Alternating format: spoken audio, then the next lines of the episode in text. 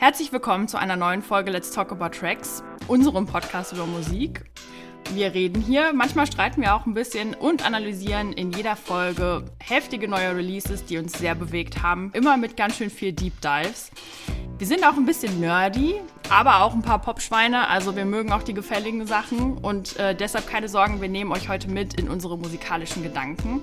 Wir blicken auch immer mal wieder aufs Live-Geschäft und erzählen von unseren gänsehautartigen Konzertmomenten.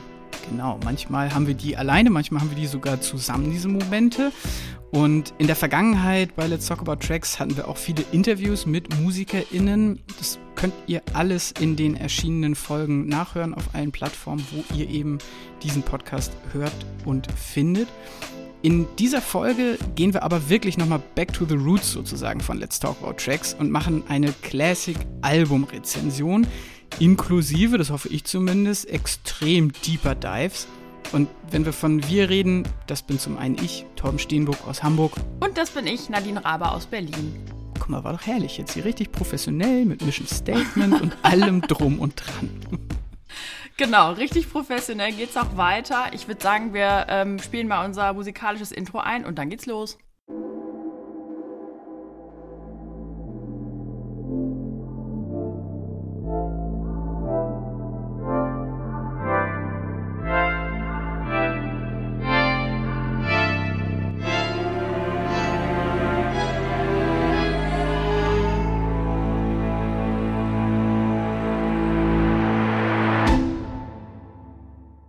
Back to the Roots ist das Motto heute. Ähm, aber ganz anders, als wir es jetzt vorher proklamiert haben, gibt's zu Beginn nochmal eine Änderung beziehungsweise eine Neuheit, die wir euch ans Herz legen wollen. Denn wenn ihr diesen Podcast auf Spotify hört, gibt es jetzt die Möglichkeit, dass ihr an Umfragen und an Fragen teilnehmt, beziehungsweise uns euer Feedback mitteilt. Deswegen schaut doch einfach mal in der aktuellen Folge, da haben wir ein paar Fragen gestellt und gebt uns gerne Feedback.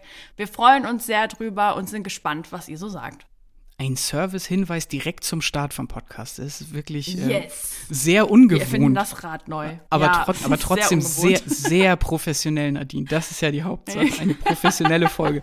Dann würde ich jetzt mal super professionell direkt zum äh, sogenannten Newsblog überleiten. Mhm. ähm, Musik-News bei Let's Talk About Tracks. Ähm, ich würde da tatsächlich mit einer Konzert-News, und zwar einer für mich ganz persönlich sehr traurigen Konzert-News einsteigen. Und ja. zwar, dass ich ein Konzert verpasst habe, auf das ich mich gar nicht super lange, aber dafür extrem intensiv gefreut habe. Und zwar, oh no. ja, und zwar das Konzert von der Band Brutus. Wer die letzte Ach, Folge, ja, es ist doch. Oh wirklich, nein! Ja, ich weiß. Wer die letzte Folge von Let's Talk About Tracks gehört hat, der weiß, dass ich im Moment ein glühender Fan dieser dreiköpfigen belgischen Post-Hardcore-Band Brutus bin. Und ich war komplett hyped, als die ihre Tourdaten bekannt gegeben haben und irgendwie auch klar war, okay, die spielen in Hannover einen Gig. Das ist nicht mhm. so weit weg von Hamburg. Da schwing ich mich doch in die Bahn und fahre dahin. Und ich habe mich wirklich, also ich habe mich Tage und Wochen davor schon vor meinem inneren Auge mitten im Pit gesehen, wie ich mit ausgebreiteten Armen die Lyrics mitschreie. Es ist ja es ist sehr dramatische Musik, das muss man schon sagen. Sehr brachiale, große Soundwände und mit Stefanie, einer der krassesten Trommlerinnen, die ich so am Markt kenne. Ich war komplett hyped und dann ja. habe ich Corona gekriegt. Oh no, ja, du bist halt auch echt der Superfan. Wie bitter es ist wirklich hart, weil ich meine, ich weiß nicht, oh wie es dir geht, Nadine, aber für mich ist eigentlich, hm. so schlimm das klingt, aber dieses Covid-Thema ist mehr oder weniger durch.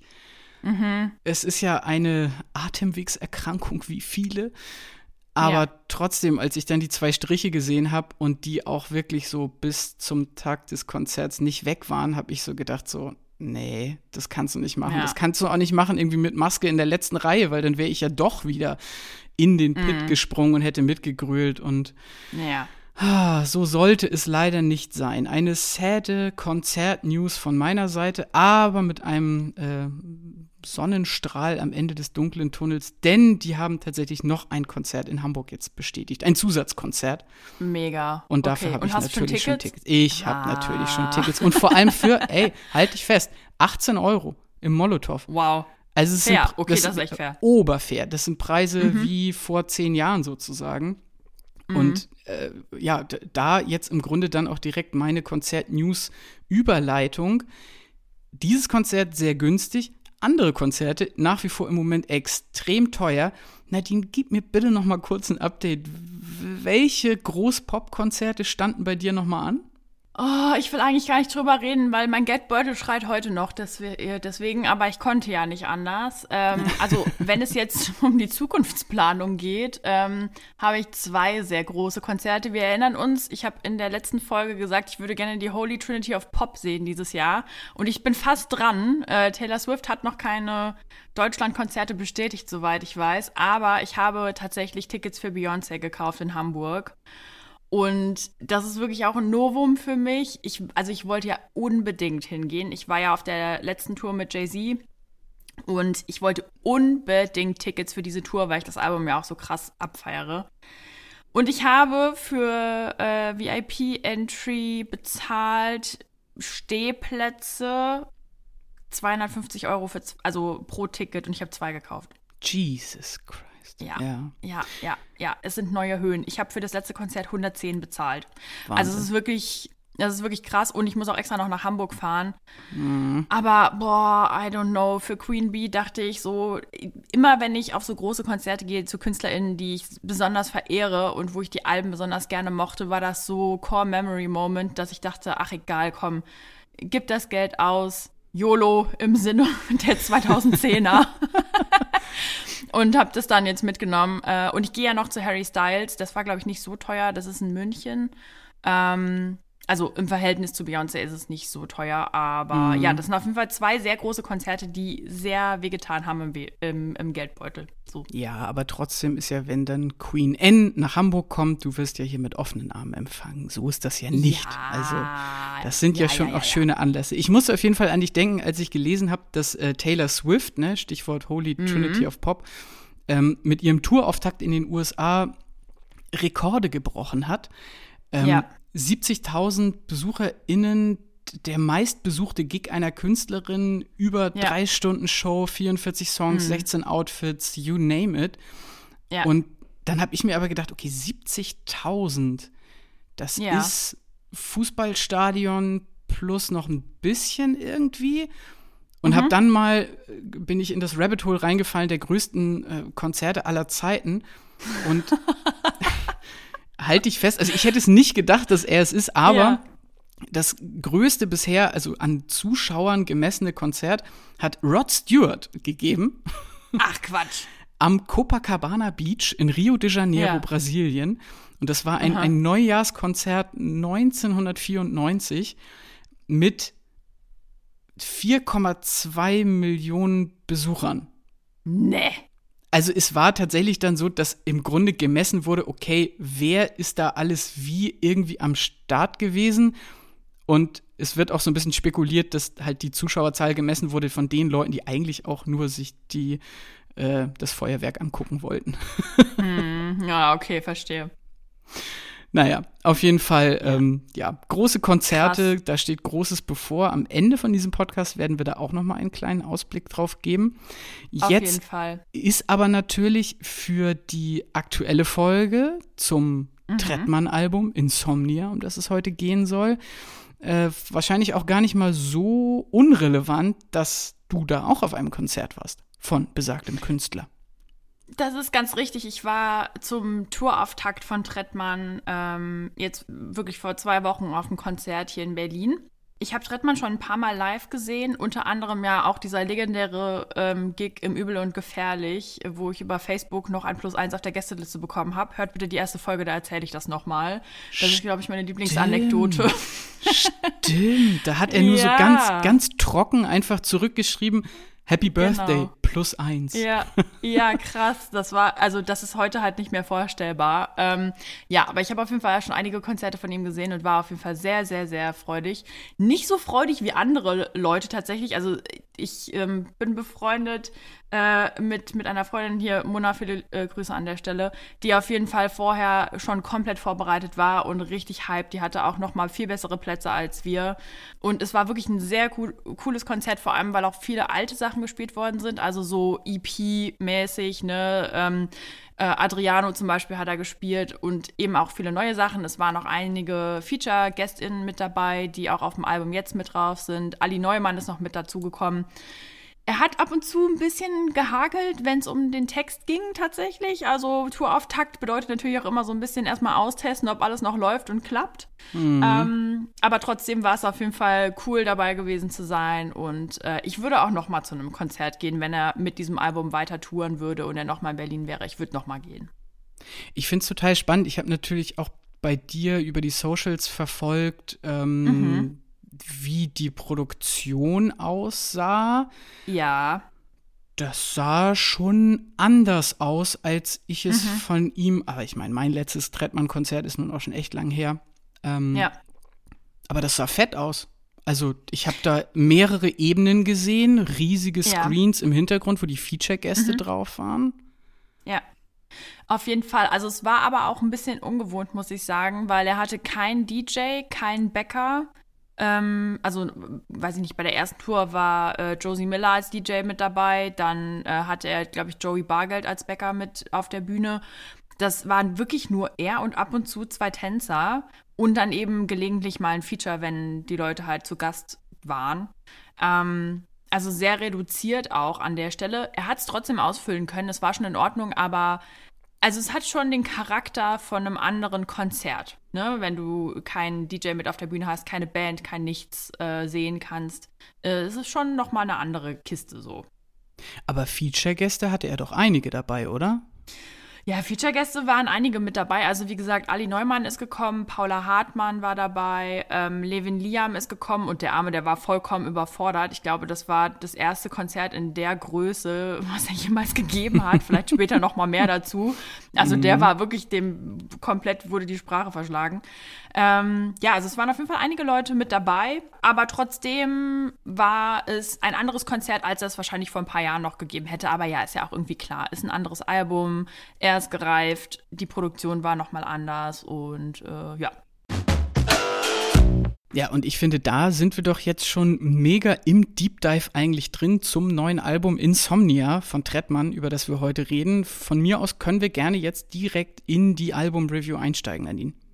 Ja, aber bevor wir einsteigen, habe ich noch einen kleinen Clip mitgebracht. Ich habe nämlich in Nostalgie geschwelgt, wie wir es beide ja eigentlich gerne immer machen. Mhm. Deswegen lass uns noch mal, lass uns noch mal kurz reinhören in Podcast Nummer 26 der Review von Trettmann von Trettmann. Ah, jetzt bin ich ja gespannt. Okay. Mhm.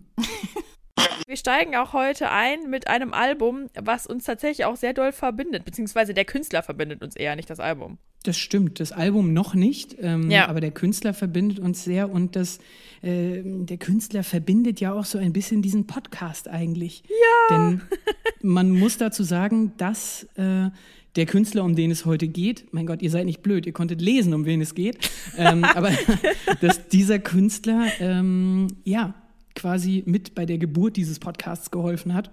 Trettmann, Geburtshelfer von Let's Talk About Tracks, damals noch mit seinem äh, Meilenstein DIY, das wir zum ersten Mal besprochen haben, damals noch irgendwie super steif und ja. so ganz jungfräulich äh, verschüchtert in dieser ganzen Podcast-Welt. Aller Anfang ähm, ist schwer, ne? Ist einfach so. Alter, war ich da heiser, oder? Ein bisschen, das, ja. Das müssen wir ja auch wieder direkt nach irgendeinem Festival oder so aufgenommen haben. Also es klingt auf jeden Fall so, als ob ich zu der Zeit schwerst geraucht hätte irgendwie oder das ganze Wochenende geschrien oder so. Ja, ja, auf jeden Fall. Aber also ich weiß nicht, ob da wieder die irische Grippe unterwegs war oder was es genau war. Ah, hör doch ähm. auf. Auf jeden Fall herrlich, dass du das Ding aus dem Archiv geholt hast. Ähm, Trettmann, ja. der Geburtshelfer von Let's Talk About Tracks. Und ich finde ja auch total toll, dass wir im Grunde, mein Gott, jetzt springen wir hier in mehreren Zeitebenen. Also ich meine, da, das ist die, die Review vom Trettmann-Album, also Trettmann, Trettmann. Ja. So. Ja. Und wir reden da ja wiederum über die Review von DIY, was ja die erste Review war, die wir bei Let's Talk About Tracks gemacht haben. Ja. Und ich sag's mal so, ich finde, ist ganz süß, wie wir das da retrospektiv beschrieben haben. Genau so würde ich jetzt wiederum auf die Review von damals zurückgucken. Und wenn euch das jetzt alles viel zu viele Zeitsprünge waren und so weiter, dann oh, es ist eigentlich voll unangenehm, aber egal, hört euch auf jeden Fall die erste Review von DIY an bei Let's Talk About Tracks. Da hört ihr zwei, ich meine, 2017 war das, ne? Das ja. ist halt auch schon echt lange her, aber da hört ihr ja. nicht zwei komplett andere Menschen, aber auf jeden Fall zwei Menschen, die noch nicht so viel Erfahrung im Podcast-Game haben. Herrlich. Ja, auf jeden Fall. Also es hat sich einiges geändert seitdem, aber ich finde es auch total cool, dass wir so ein Archiv haben, in das wir immer wieder reingehen können. Und gerade bei Trettmann irgendwie freue ich mich da immer besonders drauf, weil ich weiß, ah ja, wir haben ja irgendwie schon mal zweimal über den gesprochen und können da aus den Vollen nochmal schöpfen. Es fühlt sich also quasi so ein bisschen an, als wäre das Baby Nummer drei, was äh, Trettmann jetzt hier auf, auf die Welt bringt. Ähm, und das ist eben Insomnia. Und ich meine, wir haben das ja da auch in dem O-Ton, den ihr eben gehört habt, schon anklingen lassen. DIY, das erste Trettmann-Album, im Grunde ein Instant Classic, damals schon. Ja, safe, 100 Prozent. Das, das zweite Album im Grunde wirklich nahtlos angeschlossen, ähnlich professionelle Produktion. Und jetzt Insomnia, das dritte und letzte Album mit Kitschkrieg als Produzententeam. team ProduzentInnen-Team, muss man ja sagen. Ähm, mhm. Jetzt quasi mal diese drei EPs vorneweg rausgerechnet. Mhm. Das fühlt sich schon an wie das Ende einer Deutsch-Rap, Deutsch-Hip-Hop-Ära, die dann mit Insomnia zu Ende geht. Äh, ich weiß nicht, wie es ja. dir ging, aber für mich ist Insomnia ein Trennungsalbum und zwar auf mehreren Ebenen. Ja, 100 Prozent. Also ich muss auch sagen, als ich das gehört habe, dass Kitschrig und Trettmann sich trennen, habe ich gedacht, so, wie soll das denn gehen? Die kann man ja gar nicht auseinander divigieren. So, die gehören für mich so zusammen. Und auch wenn wir uns darüber unterhalten haben, war das immer in einem Atemzug. Ne? Trettmann und Kitschkrieg, das war wie angewachsen so. Ähm, und solche Alben zu produzieren, die für immer in die Ewigkeit eingehen und ich würde wirklich mal behaupten, so viele Menschen berühren und Leben verändern, ist ist wirklich so. Es klingt pathetisch, aber also ich, ich kenne so viele Leute, die sagen, denen bedeutet dieses Album oder diese Alben unfassbar viel. Das ist eine Kunst und eigentlich möchte ich als Hörerin und Fan ungerne, dass sich das ändert. Also das Erste, was ich dachte, ist so, oh nee, will ich nicht. Ich will nicht, dass sie was Neues machen.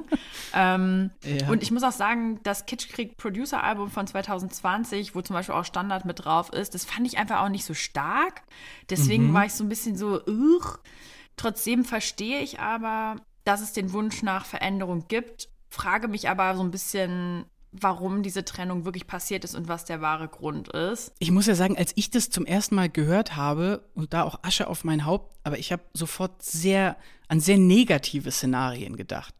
Also ja. ich dachte, ich dachte sofort, okay, die haben sich gestritten oder es geht ums Geld oder halt solche Sachen. Wie ging's mhm. dir da?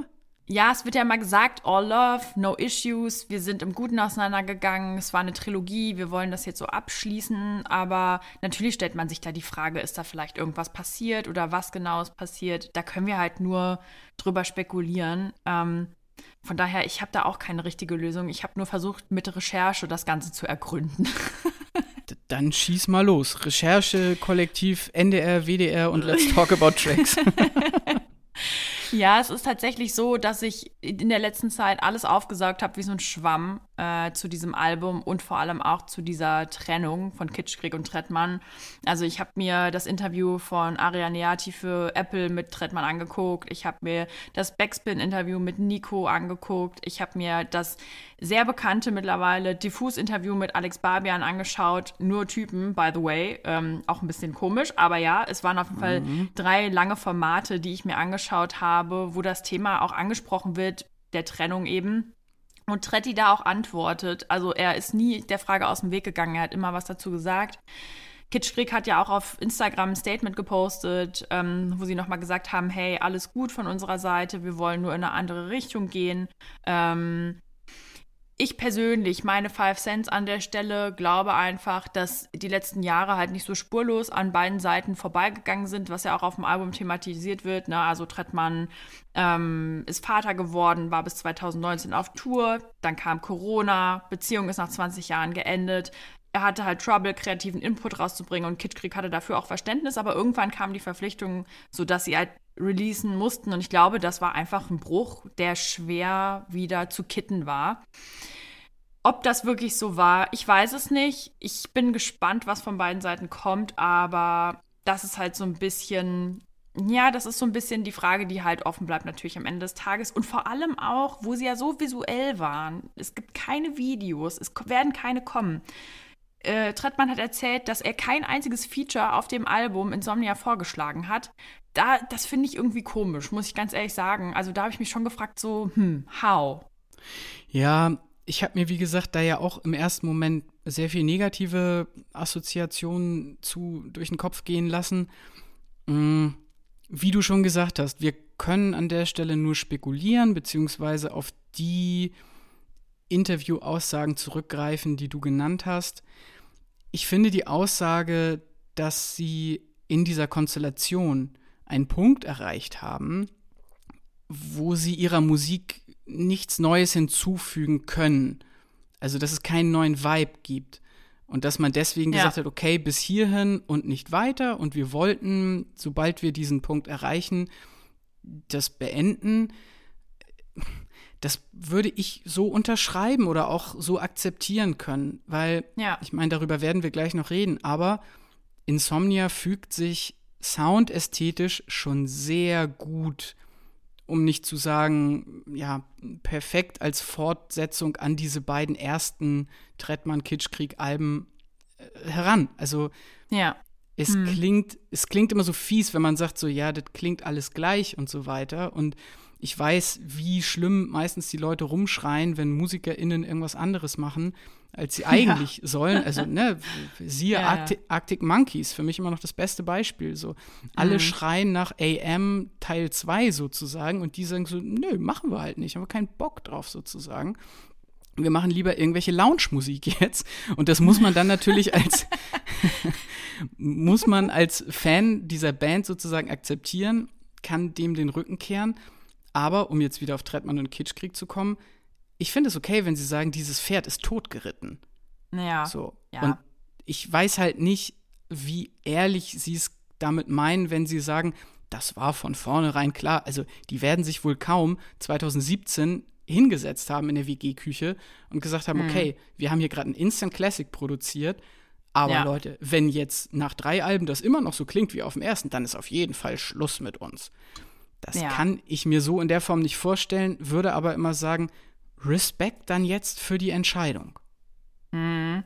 Ja, auf jeden Fall. Ich denke auch, dass es vollkommen legitim ist, dass man sagt, okay, wir wollen jetzt vielleicht mal was Neues ausprobieren. Und ich meine, die Tür ist zu, kann aber wieder geöffnet werden. So, who knows? Voll. Wer weiß, was mhm. passiert. Und ich glaube, das lassen sie sich auch offen. Umso dramatischer finde ich es aber, dass dieses Album konzeptionell einfach so gut geworden ist. Also ich bin wirklich, ah, ich, ich, es gibt so viele Dinge, die ich ansprechen will. Ähm, deswegen, Torben, wenn du jetzt nichts weiteres hast, lass uns gerne mal zum Überblick kommen vom, äh, von Insomnia. Das Cover in Schwarz-Weiß, natürlich, Signature ja. Kitschkrieg sozusagen. Mhm. Und ähm, ich musste auch sofort an die Villa auf der Klippe denken, ehrlich gesagt. Als, ja, so, man sieht einen Menschen, ich vermute mal, es ist Trettmann, vor einem weißen Gebäude auf also, oder an einer Klippenküstenlandschaft sitzen. Äh, ich habe auch da dann nochmal nachrecherchiert, das Foto wurde aufgenommen auf Kreta in Griechenland. Richtig, ja. Genau. Und ich finde, der Vibe transportiert sich auch hier über das Cover wieder sehr schlüssig, oder? Mhm, auf jeden Fall. Und was da auch so besonders ist, ist ja, Wille auf der Klippe mit Max Herre ist ja 2019 released worden. Ähm, und da handelt es sich ja auch um einen Track über Entfremdung, Trennung, also dass man sich trennt, dass was Neues passiert, dass man was beendet. Und umso krasser ist es einfach, dass dieser, also das hat eigentlich so ein bisschen eine Vorausschaubarkeit gegeben, die ja niemand damals hätte erahnen können. Ähm, von daher, also der Track passt eigentlich total zu dem, was dann im Anschluss in Trettmanns Leben auch mit passiert ist, was wirklich weird ist. Das hat er auch nicht vorhergesehen, hat er erzählt. Ähm, Es hat sich eher so ergeben. Also Ariane Yati hat ihn darauf angesprochen, dass es eigentlich total krass ist, was da passiert ist. Aber ja, also verrückt einfach, dass dieses Weiße Haus nochmal ähm, dann als Aufnahme, als, als Bild auch entstanden ist und da wieder so ein bisschen den Rückschluss auch ähm, ermöglicht, sagen wir mal so. Irgendwie eine self-fulfilling prophecy, wenn man so yes. will. Ne? Mhm. Voll.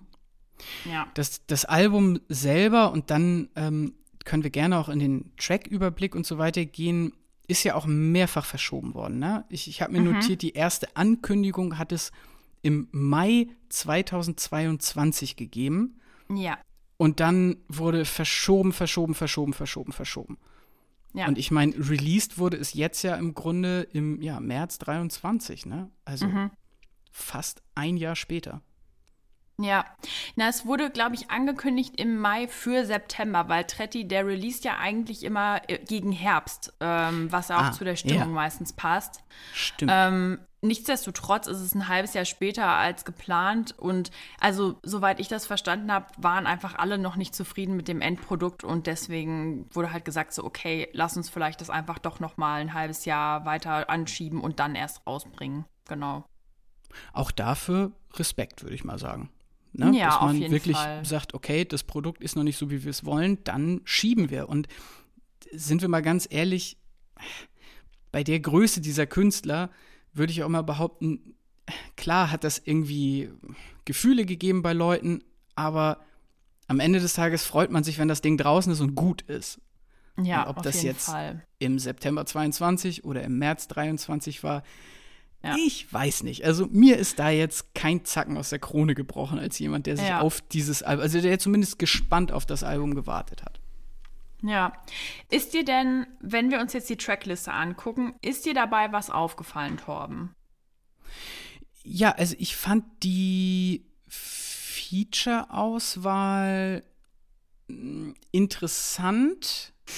Allein sie zu lesen sozusagen, wie die einzelnen Feature klingen und wirken, das können wir ja dann gleich im Track by Track nochmal genauer besprechen. Ja. Worauf willst du hinaus? Ich spüre da eine rhetorische Frage, Nadine. Ja, ich habe eine Entdeckung gemacht. Und zwar, also es sind insgesamt bei der Trackliste elf Tracks offiziell, wenn man die so sieht auf Spotify. Ich bin auf der Kitschkrieg-Website gewesen und habe da auch noch mal geschaut, einfach weil ich sehen wollte, wie da der Überblick ist. Und da ist es tatsächlich so, dass das Album in zwei Teile aufgeteilt ist, nämlich in Track 1 bis 5 und dann nochmal Track 1 bis 5 plus Outro. Das heißt, das Album hat eigentlich zwei Phasen, kann aber insgesamt auch im Loop betrachtet werden. Und das Ganze erschließt sich wie folgt. Wenn du von sechs Nullen bis gekreuzte Finger hörst, ist das so ein bisschen die Trennungsphase, wo es Trettmann schlecht ging, wo er das verarbeitet hat, wo er nicht so richtig zu sich selbst gefunden hat, weil er eben diese schlimme Zeit gerade durchgemacht hat. Und dann, ab für dich da, bis Tauchen, beginnt so ein bisschen die Upside World wieder, also wo es ihm besser geht, wo er ähm, über Liebe auch wieder singt, wo die Tracks tanzbarer sind. Und wenn man dann eben sich das Outro anhört, also den Track 11 sozusagen, ähm, merkt man, dass dort auch wieder das Intro von 6 Nullen verarbeitet ist. Das heißt, man hat quasi so eine Schleife oder man hat zwei Schleifen und kann das Ganze aber dann nochmal von vorne durchhören. Und das fand ich sehr interessant, weil das, weil das eben nur auf der Kitschkrieg-Website so deklariert ist und man das bei Spotify zum Beispiel gar nicht so sehen kann. Es ergibt aber total Sinn beim Hören. Ja, das ist doch Ja. mal Detektivarbeit sozusagen im äh, musikalischen Analyse-Deep Dive. Ja. Und ähm, ich finde, dass das jetzt auch ein schöner Anlass ist, um jetzt wirklich mal in das Track by Track reinzugehen. Unbedingt.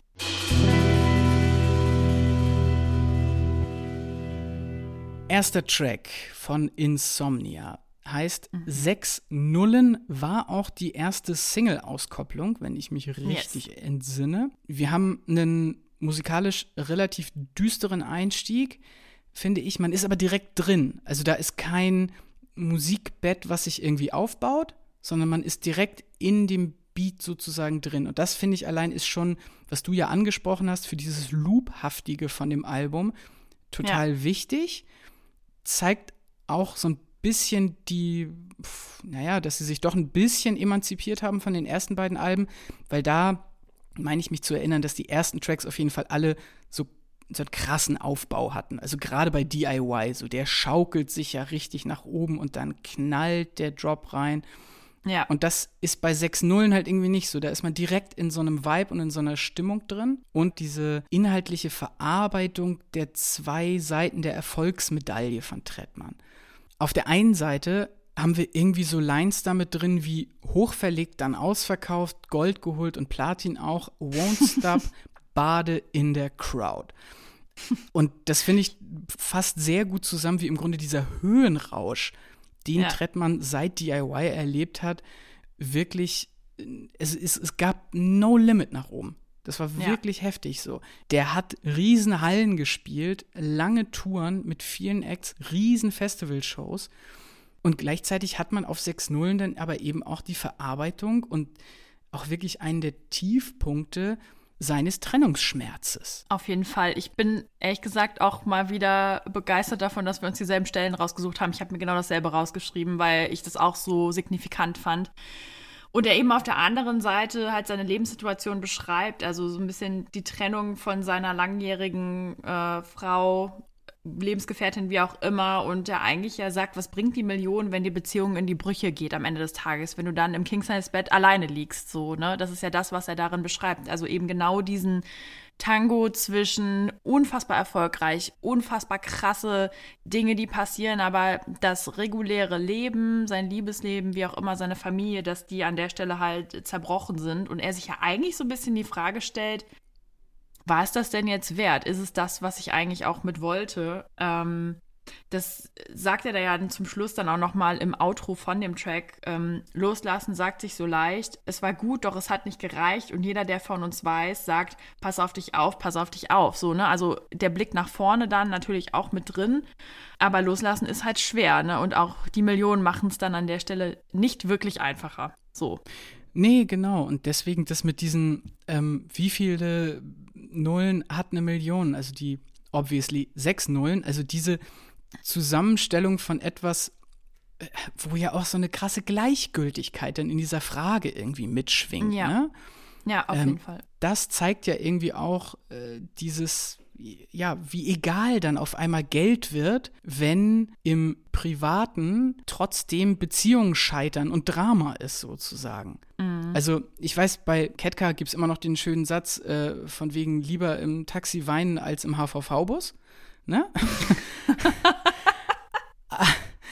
Aber ja. bei sechs Nullen hat man eben tatsächlich nochmal ein ganz klares Statement für dieses Geld kann keine Liebe kaufen sozusagen und kann dir auch keine Zeit kaufen mit mhm. deiner Familie oder deinen Freunden. Und das Ganze, ja, dann noch mit so Backstage bloß nicht alleine sein, sagt da eine fremde Frau auf meinem Schoß. Mm, ja. So und solche Sachen. Ja, ja. Das, das, oh, das ist ein ganz trauriger Vibe, der da irgendwie mitschwingt. So, in diesem ja. ganzen Höhenflug irgendwie diese Sadness drin zu haben. Ja. Und ja, also ich habe auch da inhaltlich mich da noch ein bisschen mehr auch mit dieser Trennung beschäftigt. Ähm, mhm. Trettmann selber hat in den Interviews erzählt, er ist nach der Trennung äh, erstmal ins Ausland gegangen ja. äh, für eine längere Zeit, hat rückblickend dann aber gesagt, dass es doch eher eine Flucht war vor den Problemen. Voll. Was ich auch wieder, ich fand es so krass. Ähm, auch da in dem Diffus-Interview Shoutout mhm. diffus. Ähm, man merkt, was für ein krass reflektierter Mann das ist, mhm. was natürlich auch mit Alter und Lebenserfahrung sicherlich zusammenhängt. Und wie er aber trotzdem total erschüttert wird durch so einen Umbruch in einem Leben. Ja. Und auch da in Abgrenzung, wie viele kindische Arschlöcher eigentlich in dieser Szene unterwegs sind. Also es ist immer wieder erfrischend, da irgendwie einen Trettmann zu hören, der in Anführungszeichen erwachsen mit so einer Situation umgeht. Ja. Und eben nicht, wie man das vielleicht von anderen Charakteren erwartet hätte, dass dann ach, ja mit Aggressivität kompensiert, würde ich jetzt mal vorsichtig formulieren. Ja. So. Und gleichzeitig, und darüber werden wir auch in den anderen Tracks dann noch reden, auch Trettmann hat bestimmte Coping-Mechanismen anscheinend, um ja. durch diese Trauerphasen durchzugehen. Auf jeden Fall. Ich muss auch sagen, der erste Track ist für mich eher so einleitend, weil, wie du schon gerade gesagt hast, es ist so, dass er da so eine Gleichgültigkeit mit zeigt. Und wenn wir jetzt mal die Überleitung zu Track Nummer zwei machen, nämlich Kalte Welt mit Henning Mai, ich finde, da merkt man so richtig, wie die Trauer gehittet hat. Also da wird's düster, wird's dunkel, wird's traurig, wird's wütend. Da ist so richtig die Phase, wo man merkt, okay, jetzt so shit hit the fan, ne, um es mal ein bisschen salopp auszudrücken. Finde ich total interessant, weil das sich musikalisch, finde ich, auch sehr widerspiegelt. Also wir haben ja. bei 6 Nullen ein relativ trockenes Soundbett mit immer noch sehr weichen Beats, gerade im Refrain. Mhm. Und bei, bei Kalte Welt ist der Beat auf jeden Fall härter gezogen. Es ist meiner Meinung nach der stärkste Beat, den sie auf dem ganzen Album produziert haben, sag ich ganz ehrlich. Ja. Ist das auch dein ähm, Lieblingstrack? Dadurch wahrscheinlich ja, weil ich okay. die musikalische mhm. Produktion an der Stelle wirklich am, ähm, am intensivsten gespürt habe, sozusagen. Ne? Okay. Also sechs, sechs Nullen auch schön, aber bei Kalte Welt featuring Henning Mai, da, wie du halt sagst, da knallt es richtig rein. So. Ja. Und es ist eben direkt der, der zweite gesteigerte Break-up-Song. Und auch da, ne, wir haben über die Feature geredet, so finde ich, ist schon bezeichnend, dann einen Henning Mai reinzuholen. Ja. Und den dann wiederum auf Autotune zu hören, was ja Kitschkriegs Signature at its best ist sozusagen. Ähm, das fand ich schon, also es war, war interessant auf jeden Fall, dass sie auch so jemanden dazu gebracht haben, dann äh, mit dieser Technik zu arbeiten. Mhm. Stichwort Kitschkrieg ist mir auch noch aufgefallen beim zweiten Track. Sie haben nicht mal das Producer-Tag fertig gezogen. So. Ach das was. Ja, ja, ja. Das zeigt für mich auch noch mal ganz krass, was für ein Vibe hier transportiert werden soll. Nämlich genau das, was du gesagt hast. Hier ist der Nullpunkt sozusagen. Hier hm. ist es am schlimmsten sozusagen. Ich habe nicht mal Zeit, hier das Producer-Tag fertig zu machen. Oh Gott, ich leide so sehr. Ja. Das ist interessant, das ist mir noch gar nicht aufgefallen. Ich habe nur gedacht, es ist eigentlich, also ich bin ja kein riesiger Anmai Kantereit-Fan, ähm, verstehe aber durchaus, welche Brachialität die Stimme von Henning Mai so mitbringen kann. Und wo du es jetzt gerade nochmal gesagt hast, ist mir eingefallen, dass eigentlich Henning Mai für so Worst-Case-Situations sehr gerne genutzt wird, beziehungsweise seine Stimme da einfach eine Schwere mitbringt, die, glaube ich, viele andere so nicht mitbringen. Ich denke gerade an das Feature von KZ bei Hurra, die Welt geht unter, was ja, ja auch wirklich stimmt. ein sehr krasser Track ist. Und wenn du dir dann eben äh, Kalte Welt anguckst und da so ein Henning Mai mit drin hast, was ja auch so Worst of Heartbreak ist, dann, ja, weiß nicht, passt es irgendwie doch ganz gut wieder. Und ähm, die Stimmung ist wirklich super, super düster, ähm, sowohl soundtechnisch, wie du gerade gesagt hast, als auch im Text. Also auch immer wieder dieses G-I-F-T, also Gift mit eingestreut, zeigt einfach, wie schlecht es ihm da ging. Ähm, und ja, also das fand ich zum Verdeutlichen tatsächlich ein gutes Stilmittel. Muss ich mal mit offenen Karten spielen, das mit dem G-I-F-T dachte ich zuerst, es wäre irgendeine, irgendeine Abkürzung, die ich noch nicht kenne, bis ich dann wirklich mal die Buchstaben aufgeschrieben habe. Was, ah, ja. Gift, ja. Ja, ja ich meine, er, er, er, singt oder rappt auch an der Stelle, wach auf nachts, weil ich dich nicht vergessen kann, ruf mhm. keinen Arzt, verlier einfach den Verstand. Such ja. die Schuld bei dir, doch es fühlt sich äh, nicht richtig an, nimm noch einen Schluck und es fühlt sich richtig an. Also da sind wir ja dann auch schon direkt in diesen Coping-Mechanismen. Mhm. Ne? Ja da wird dann doch gesoffen, da wird dann doch dem anderen, der anderen die Schuld gegeben ja. und das Gift, äh, ob da jetzt dann wiederum der Alkohol mit gemeint ist oder das gedankliche Gift, das äh, einen den Verstand verlieren lässt bei einer Trennung. Ich meine, jeder von uns hat sich irgendwie schon mal getrennt. Das ist immer schwierig und mal mhm. mehr und mal weniger dramatisch.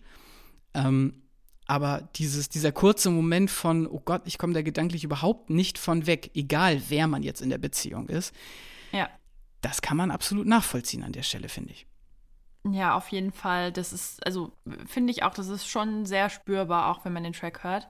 Es gibt eine Line, wo ich dich gerne nochmal fragen wollte, ob dir was aufgefallen ist, denn die tritt tatsächlich mehrfach auch wieder auf in anderen Formen. Ähm, und zwar ist das Neuer Tag, neues Glück so hart zu finden. Fällt dir da irgendwas zu ein? Also ich habe vor allem neuer Tag, neues Glück, neues Level im Kopf. Ja. Und das ist eine Line aus Knöcheltief von DIY. Ah. auf jeden Fall ein bisschen äh, fröhlichere Times. Ich habe das tatsächlich, ja, ich habe das tatsächlich auch noch mal im Kopf gehabt mit einem anderen Track und zwar Herb und Mango, wo er sagt, äh, ah. äh, neuer Tag, neues Glück, neues Kusch im Grinder. Ähm, Oha, ja, du ja, hast recht. Deswegen, aber er sagt ja jetzt auch in diesem Track so hart zu finden. Ähm, mm. Aber ja, das, das fand ich irgendwie ganz geschickt gelöst, wo ich dachte so, ah ja, Moment, da klingelt's. Ah ja, ich habe gar nicht an Knöcheltief gedacht, deswegen voll gut. Auf jeden Fall aber ja beides Tracks, also äh, Herb und Mango von der Kitschkrieg EP Nummer 2, mhm. äh, glaube ich. Ja, ich glaube ähm, auch, bin mir nicht ganz sicher. Genau, und Knöcheltief ja auch auf jeden Fall auch einer so dieser Upbeat-Songs von DIY, wo auch wirklich Good Times sind. Und ja. da jetzt selbstreferenziell nochmal zu sagen, so, ey, nee, ist nicht mehr gut, sozusagen.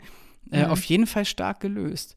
Nochmal kurz gesprochen über die Feature-Gäste oder den Feature-Gast hier auf dem Track. Ähm, bei den ja. Feature-Gästen, da hattest du ja schon gesagt, dass vor allem Kitschkrieg sich darum gekümmert hat, nicht Trettmann, ja. aus welchen Gründen jetzt auch immer. Ich finde hier bei dem Track mit Henning Mai ist es on point besetzt. Mhm. Gibt später ein, zwei andere Tracks, wo ich die Feature-Gäste, naja, okay, ich will nicht spoilern, aber ja. schwier schwieriger fand. Es gab wohl, habe ich mir sagen lassen, auch noch mehr Feature-Gäste, die in Frage gekommen wären für bestimmte Tracks. Okay. Die dann aber aus irgendwelchen Gründen nicht genommen wurden. Und ich finde es sowieso total interessant, dass da so eine krasse Aufgabenteilung anscheinend vorgeherrscht hat. Also, dass ja. Trettmann mit den Feature-Gästen gar nichts zu tun hatte. Und ich mir dann auch bei diesen Lines, die zum Beispiel Henning Meider eingesungen hat, habe ich mich wirklich gefragt, okay, wie stellt man sich das vor? Also ist er tatsächlich einfach random irgendwann mal im Studio vorbeigekommen, die haben gesagt, so hier, pass auf, diese drei Lines, die singst du uns jetzt ein und dann verschwindet mhm. das erstmal in der Schublade, weil ich finde, so ein klein bisschen fühlt es sich bei ein, zwei Feature-Parts so an, oder? Also jetzt gar nicht, dass die hm. perfekt für den Track angefragt wurden, so hallo Henning, hier ist der fertige Track, sing da mal was drauf. Ja. Sondern eher so, hier ist die Line und wir verwenden die dann später irgendwann mal. Ich meine, dass es zum Teil so zustande gekommen ist, wie du es gerade bestätigt hast. Also ich glaube, es gab mal so eine Session mit äh, Henning Mai, wo das Ganze entstanden ist. Es gab aber auch Features, die sind zusammen im Studio entstanden. Ähm, ja, das ist aber ein spannender Ansatz, stimmt schon. Ein Track, der keinen Feature-Gast hat und damit einer der ganz ja. wenigen Tracks auf diesem Album ist, also ohne mhm. Feature-Gast, ist Track Nummer 3, Insomnia.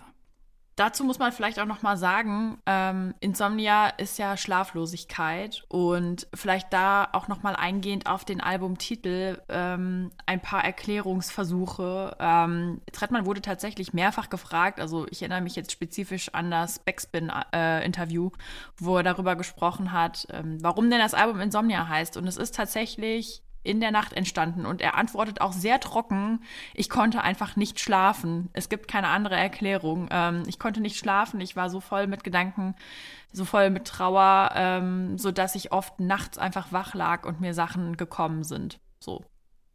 Und Nacht ist ja auch immer ein wiederkehrendes Element.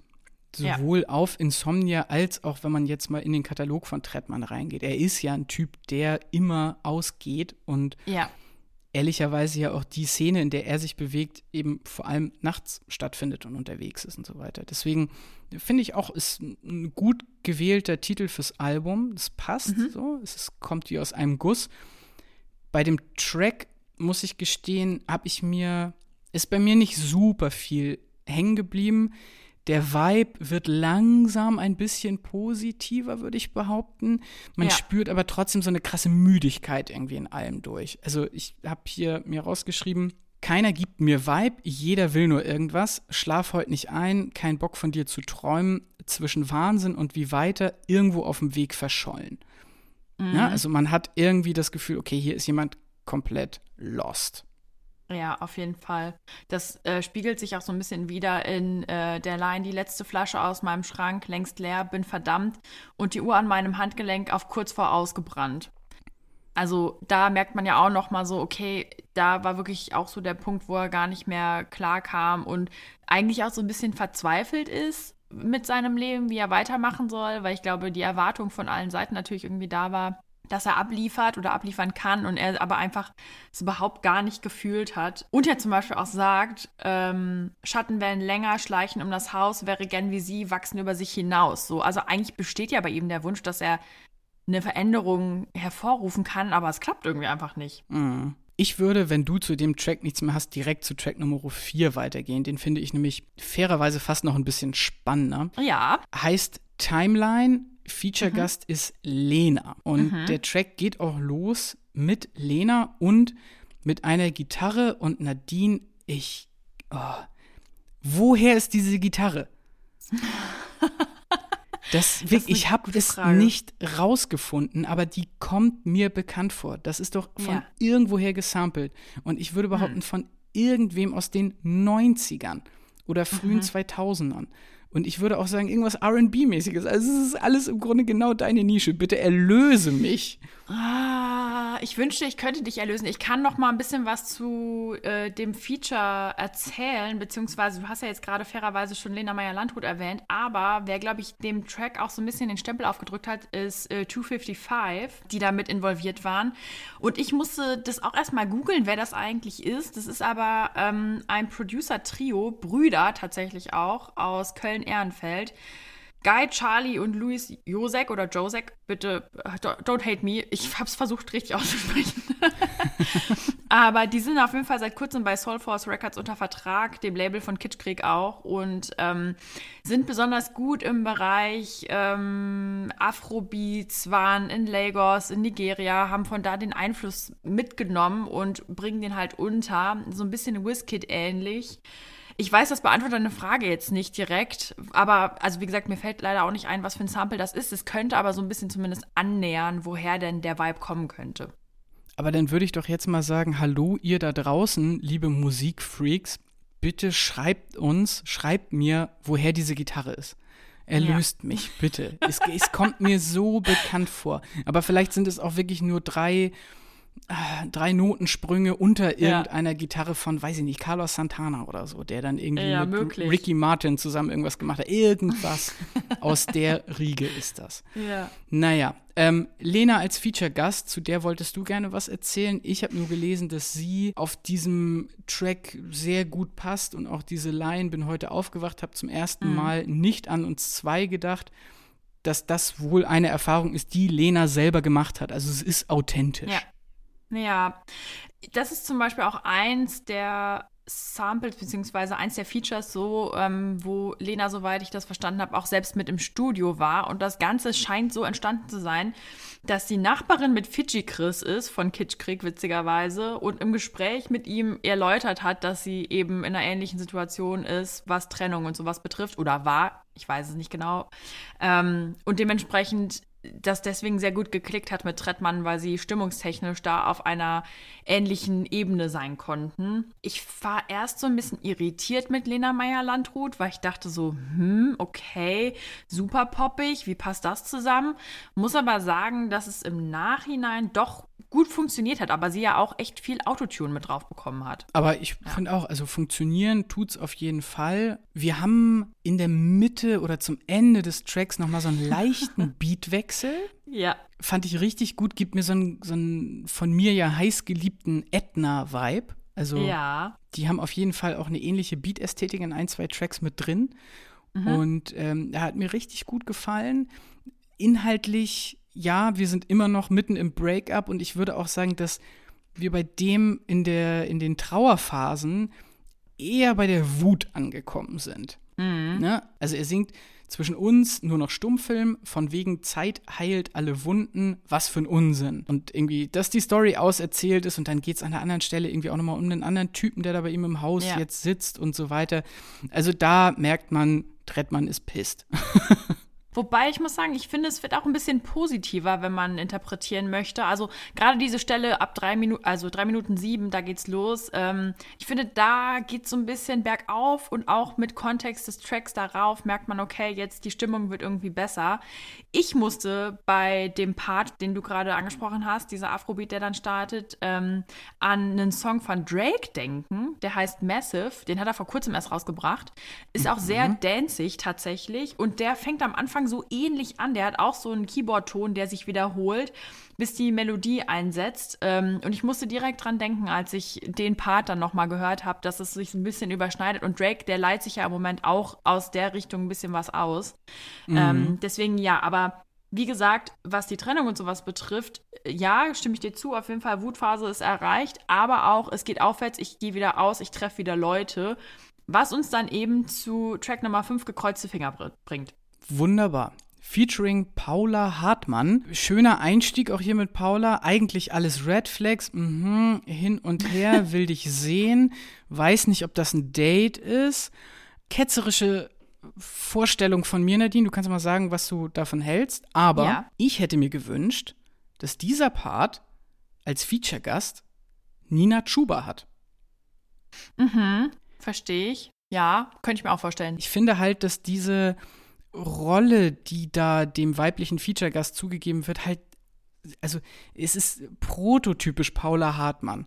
Mhm. So, dieses mhm. etwas verschüchterte und aber eigentlich bin ich trotzdem ganz cool und mh, mm, alles so ein bisschen, ja, traurig und melancholisch und so weiter. Und ich hätte irgendwie gerne mal da eine Nina Chuba, die ja eher Positive und Abgeh-Vibe und so hat, die mal mhm. in so eine Situation auch stimmlich zu bringen, sozusagen. Weil das muss mhm. man sagen, die Melodie, auf der Paula da singt, die ist schön komponiert.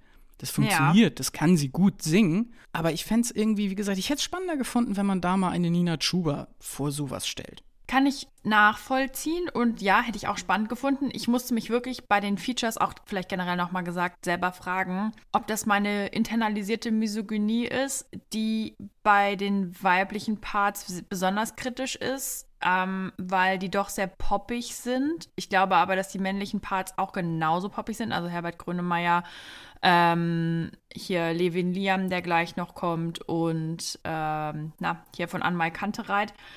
Ich muss sagen, ich war auch relativ negativ eingestellt gegenüber dieses Tracks, weil ich dachte so, boah, was soll das jetzt werden? Ähm, muss aber sagen, Paula Hartmann hat mich doch dann mehr überzeugt, äh, als ich dachte. Also ich war positiv überrascht, als ich es dann gehört habe.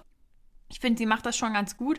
Hätte aber tatsächlich mir auch Nina Chuba vorstellen können. Dazu aber später vielleicht auch noch mal mehr. Ähm, ja, also es ist so ein bisschen dreamy, aber beschreibt irgendwie die Situation doch ganz gut, die sie da ja in dem Track thematisieren, nämlich eben eine Situationship, wie man das neudeutsch nennt, also eine lose Beziehung, die beide PartnerInnen nur über Wasser hält, ist nichts Festes, auch ein bisschen, also irgendwie lose, aber auch ein bisschen, bisschen fester, aber auch nicht so richtig. Man weiß eigentlich gar nicht, woran man ist. Ähm, und bei der man dann eventuell auch Dinge verspricht, die man gar nicht halten kann lässt sich ja auch sehr schön im Refrain festhalten. Mhm. Du sagst, wir für immer und ich schwöre, ich bin verliebt, mit gekreuzten mhm. Fingern in der Tasche. Na, also da ist es ja im Grunde genau drin, dieses, die Endorphine kicken irgendwie so ein bisschen. Man weiß ja. schon, das ist jetzt nicht die große Liebe, aber genau für den Moment will man sich dieses tolle Gefühl ja auch nicht direkt wieder zerstören, lehnt sich deswegen rein in die Situation. Insgeheim mhm. weiß man aber schon, das wird wohl nichts das wird nix. ich muss aber auch sagen, also der Text, der war mir teilweise auch ein bisschen zu flach. Also ich verstehe, worum es geht in diesem Track und ich finde, er bringt das eigentlich auch gut rüber, diese Situationship, wenn man es so nennen möchte. Aber diese Lines, Fake Love, Aperol und Easy Talk, Lash Lift, wir spielen uns etwas Liebe vor. Was heißt denn Lash Lift? Was ist das denn? Hä? Ich war da so ein bisschen lost, ehrlich gesagt, und fand das so ein bisschen zusammengewürfelt auch wenn ich die Message wohl verstehe, war das so irgendwie, da habe ich mich an den Worten ein bisschen aufgehangen. Dann würde ich einfach mal sagen, hängen wir uns da jetzt gar nicht weiter dran auf, sondern ähm, gehen nahtlos über in den Track Nummer 6, genauso nahtlos wie der Beat-Übergang bei den ja. beiden Tracks. ähm, es wird noch eine etwas positivere Schippe beim Vibe draufgepackt. Es wird schneller, ja. es wird tanzbarer. Track Nummer 6 für dich da featuring Levin Liam. Erstmal genau. für dich eingangs die Frage, hattest du den Typen vorher auf der Pfanne? 0,0. Also wirklich gar nicht. Ähm, Ein ich Glück. muss auch, ich muss, oh, ich musste auch erstmal googeln, ähm, wer das ist und ähm, ich, ich muss sagen, ich finde es eigentlich schön bei Kitschkrieg, dass sie zwischendrin noch mal Leute mit draufnehmen, die man vielleicht gar nicht so auf dem Schirm hatte. Also ich denke da gerade so an Joey Bargeld oder damals Haiti ähm, bei den EPs und auch bei den Alben dann. Ähm, von daher, das finde ich eigentlich eine ne feine Sache. Aber nee, ich hatte vorher von Levin Liam noch nichts gehört. Das mit ein Glück meinte ich tatsächlich jetzt auch eher darauf bezogen, dass ich selber auch ihn vorher überhaupt nicht kannte und mir kurz so. Sorgen gemacht habe, oh Gott, oh Gott, oh Gott, oh Gott, Tom, da hast du ja mal wieder ähm, literally hinter, hinter dem Hamburger Berg gelebt anscheinend. Ja. Ähm, Aber hast denn, du Wikipedia-Torben ausgepackt? Ja. Ja, natürlich habe ich Wikipedia-Torben ausgepackt und habe dann direkt rausgefunden, ein junger Schauspieler und Musiker aus der Hansestadt Hamburg. Guten Morgen. Ja. Hallo. Hat Tatort auch unter anderem mitgespielt, ne? Guck einer an. Ja. Bei dem Beat bei äh, Für dich da würde ich mal frech behaupten, das ist eins zu eins der Beat aus Zeit steht mit Ali Neumann mhm. vom letzten Album. Also deswegen, das ist das, was ich eingangs meinte mit, ich kann verstehen, dass gesagt wird, okay, wir haben dem nichts mehr hinzuzufügen. Das spürt man in diesem Track extrem, weil da ist musikalisch wirklich die absolute Blaupause und Kopie draufgelegt. Krass, das ist mir gar nicht aufgefallen. Oh, das doch, ist mir null aufgefallen. Das, ich muss das mit der Härte leider sagen, aber ich kam mir da echt ein bisschen verarscht vor, weil ich dachte so, okay, das ist wirklich fast eins zu eins der gleiche Beat. Huh. Okay, krass. Ein anderes Ding, was mir bei dem Track aufgefallen ist, ähm, von der inhaltlichen Seite, ähm, beziehungsweise worüber ich mir Gedanken gemacht habe, mhm. ähm, gibt hier die schönen Lines, du nimmst meine Hand, gehen nach draußen, wir lächeln uns an, wollen rauchen, brauchen kein Taxi, lass laufen, ich fall in deine Augen, Liebe oder Eskapaden, die Nacht schillert in tausend Farben. Nadine, ja. wie ja. schlimm wäre es, wenn Track Nummer 6 aus der Sicht von dem Typen, um den es bei Track Nummer 5 geht, geschrieben wurde. Mhm. Und bei ihm ist es eine Real Love und bei Paula sind sie gekreuzten Finger und es ist keine Real Love.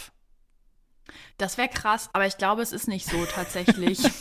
das wäre aber wirklich, das wäre, es, es wäre wirklich, es wäre wirklich crazy. Äh, ich meine aber, zu, also behaupten zu können, dass ich weiß, dass es nicht so ist äh, was dann aber schon im nächsten Track äh, nochmal thematisiert wird. Deswegen lass uns da gleich erst drauf eingehen. Alles klar. Ähm, aber ja, stimmt schon. Also ich finde auch, wie ich vorhin schon gesagt habe, das Album hat ja zweimal fünf Tracks theoretisch und mit Für dich da beginnt Part Nummer zwei, wo es aufwärts geht, was sich eben auch widerspiegelt am Beat, der schneller ist. Es ist tanzbar, das Setting ist eine Party.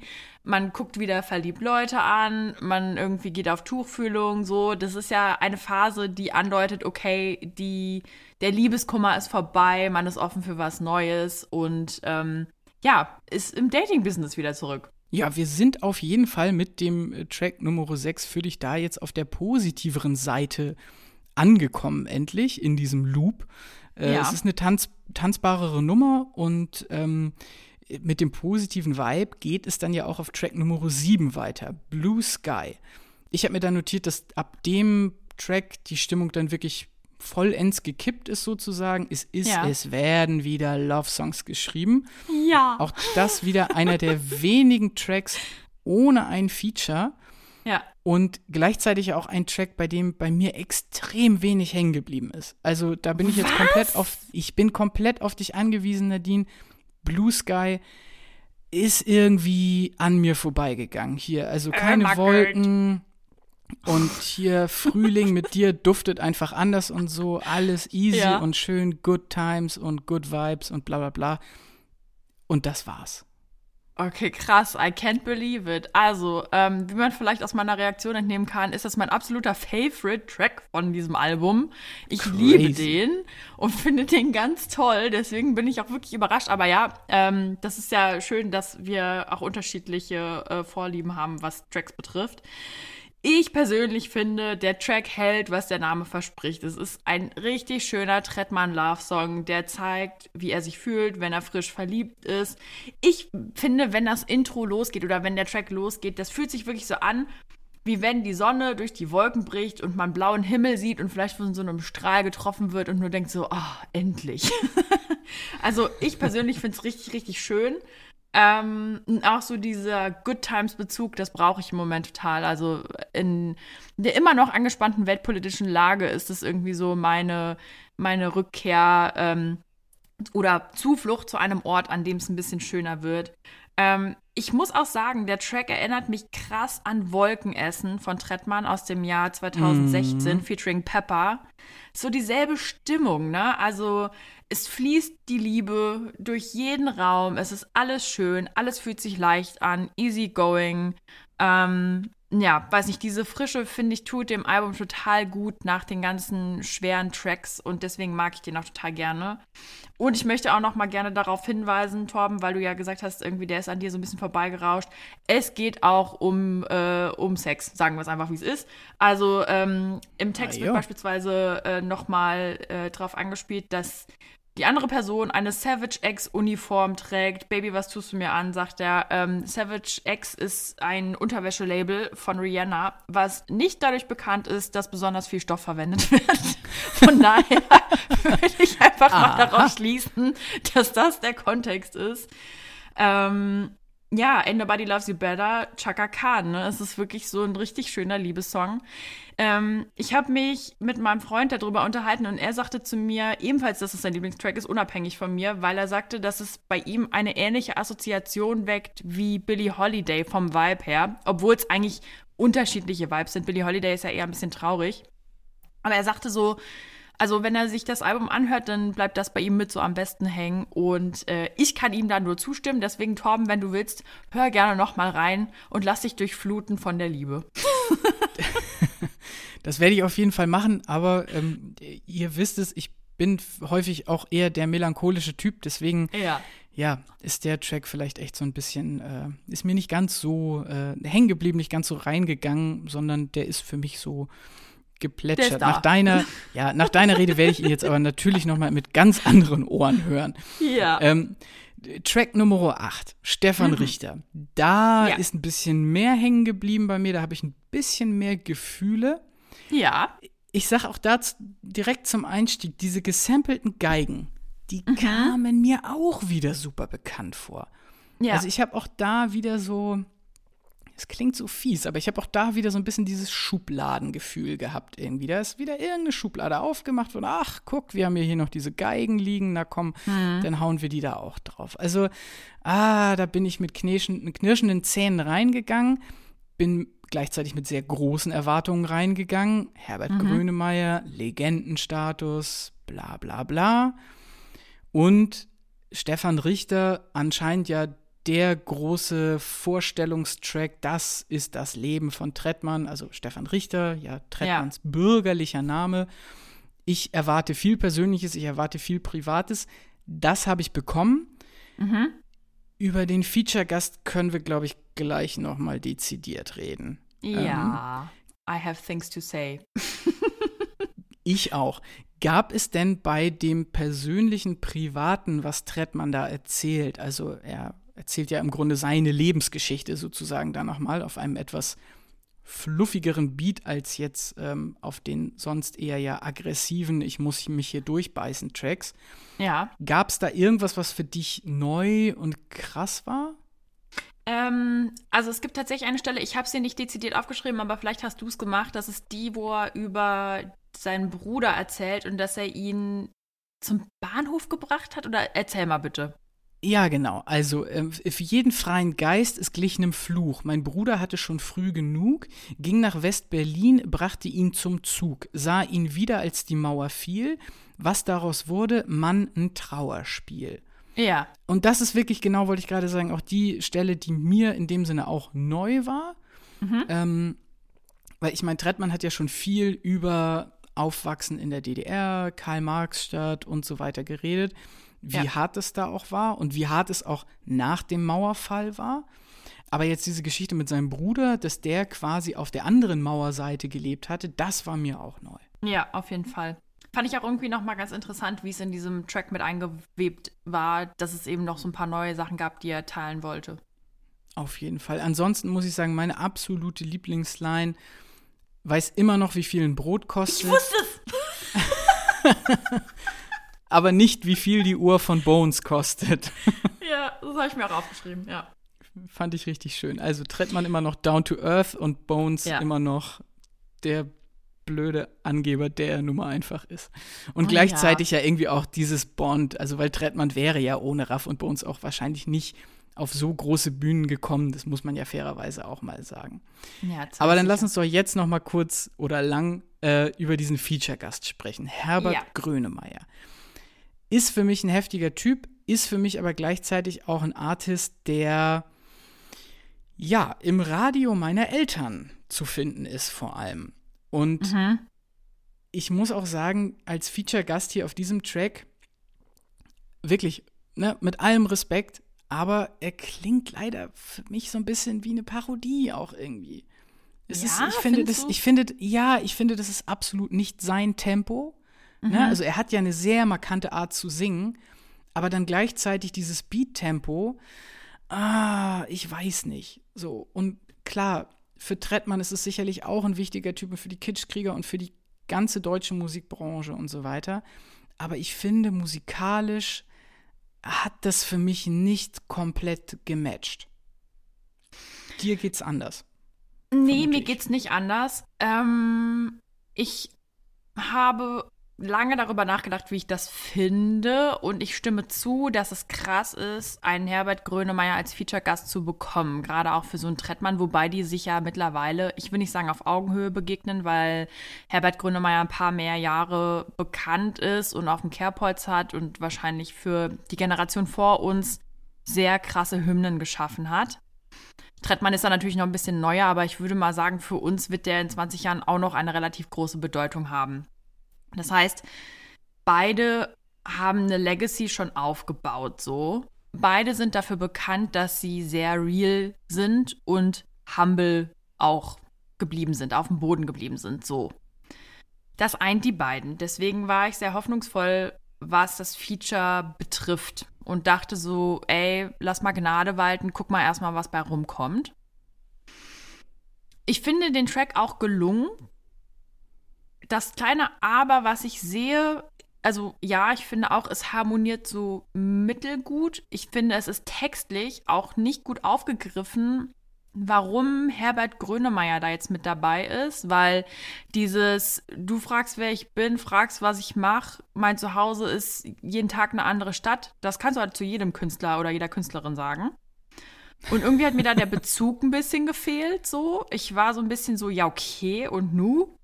Ähm, und Stefan Richter heißt er ja nun mal auch nicht Herbert Grönemeyer. und irgendwie, ich weiß, dass Herbert Grönemeyer eine neue Platte gerade rausbringt. Ich hatte ein bisschen das Gefühl, dass es auch ein wenig Opportunismus sein könnte, der damit reingespielt hat. Also Herbert Grönemeyer hat Bock, sein Album zu promoten. Trettmann bringt was Neues raus. Das würde ja voll gut passen und dass es ein bisschen so entstanden sein könnte. Und natürlich, wenn man die Chance bekommt, jemanden wie Herbert Grönemeyer zu kriegen für sein Album, nimmt man das bestimmt auch gerne an. Aber ja, ich weiß nicht, das war irgendwie so ein bisschen das Geschmäckle, was bei mir geblieben ist. Trotzdem höre ich den Track aber gerne und ich finde, so diese Opulenz, die da drin steckt mit den Streichern und so, das passt auch schon. Aber ja, es gibt andere Tracks, die ich besser fand. Sagen wir mal so. Track Nummer 9 zum Beispiel, im Loop, um hier mal einen, einen harten Break in diesen äh, Loop zu bringen. Ja. Da muss ich sagen, äh, featuring Bilderbuch und da ist es bei mir nicht nur ein kleines Aber, sondern ein fettes Aber. Ja. Sorry, wenn ich hier gerade die, die, die, die Negativnase bin in der Kombi, aber da finde ich das mit dem Feature irgendwie noch absurder, weil es total misleading ist. Es wurde einfach nur eine ja. Bilderbuch-Gitarre gesampelt. Ja. Und that's it. Also, oh Leute, da hättet ihr die Jungs aus Wien ruhig nochmal einfliegen können, weil die sind cool. Und ich glaube, ja, die hätten voll. dem Track auch noch mehr geben können. Aber es ist jetzt so, wie es ist. Ähm, Track Nummer 9 ja. im Loop. Äh, wir haben einen noch schnelleren Beat. Es kann hektischer getanzt werden. Wir haben Lines wie Tracksuit Flex, The Return of the Mac, Nie wieder Back to Black, nein, Back to Back. Mhm. Hm. Habe ich mir auch nochmal rausgeschrieben, Back to Black, Amy Winehouse Bezug, finde ich ganz lustig. Und ja. ähm, schwarz-weiß, ne? Also die, die mhm. Kitschkrieg-Optik. Nie wieder oh. back, to, äh, nie wieder Back to Black. Ne? Ach, also, wenn das jetzt auch nochmal bezogen ist auf Trennung, Trettmann tr zu Kitschkrieg, gut versteckt auf jeden Fall. Meinst du, der macht jetzt alles bunt? Das kann ich mir gar nicht vorstellen. Also die Musikvideos, diese Trettmann Live-Sessions sind jetzt alle in Farbe. Haha, okay. Hm. Okay, da habe ich ja gar nicht drüber nachgedacht. Krass. Um auch nochmal auf das Thema Bilderbuch zurückzukommen, da habe ich mich total gefreut, als ich gelesen habe, dass die gefeatured sind auf dem Album, weil ich Bilderbuch total gerne mag ähm, und live auch schon, ich glaube sogar mit dir gesehen habe auf dem Hurricane. Kannst du dich dran erinnern? Das ist auf jeden Fall schon ja, lange her. Auf, auf jeden Fall. Das, ja, ich Ja, meine, das das, ist schon- 2018 oder so war. Ja. Das war auf Ja. jeden Fall herrlich. Also die machen immer Spaß und das sind einfach interessante Künstler. Voll, ja, auf jeden Fall. Und ich war auch, ich habe mir irgendwie gewünscht, dass da mehr Einfluss dann mit drin ist. Ich habe mir aufgeschrieben, dass es so ähnlich klingt, also der Track im Loop klingt von der Gitarre her so ähnlich wie Let Go von Bilderbuch. Ich bin mir aber gar nicht sicher, ob sie jetzt da die Gitarre direkt gesampelt haben oder ob es eine andere ist. Ich hätte mir aber gewünscht, dass ich da irgendwie ein paar Lyrics von denen mitkriege. Ähm, und jetzt, wo du es gesagt hast, dass es wirklich nur die Gitarre ist, empört es mich ehrlich gesagt noch ein bisschen mehr, weil ähm, ja, ich das gar nicht so auf dem Schirm hatte tatsächlich. Ähm, mir gibt an sich der Track so ein bisschen den Vibe wie Knöcheltief. Also, ich habe mir aufgeschrieben, da ist er, der Party-Tretti. Ähm, Und der kommt da auf jeden Fall wieder raus.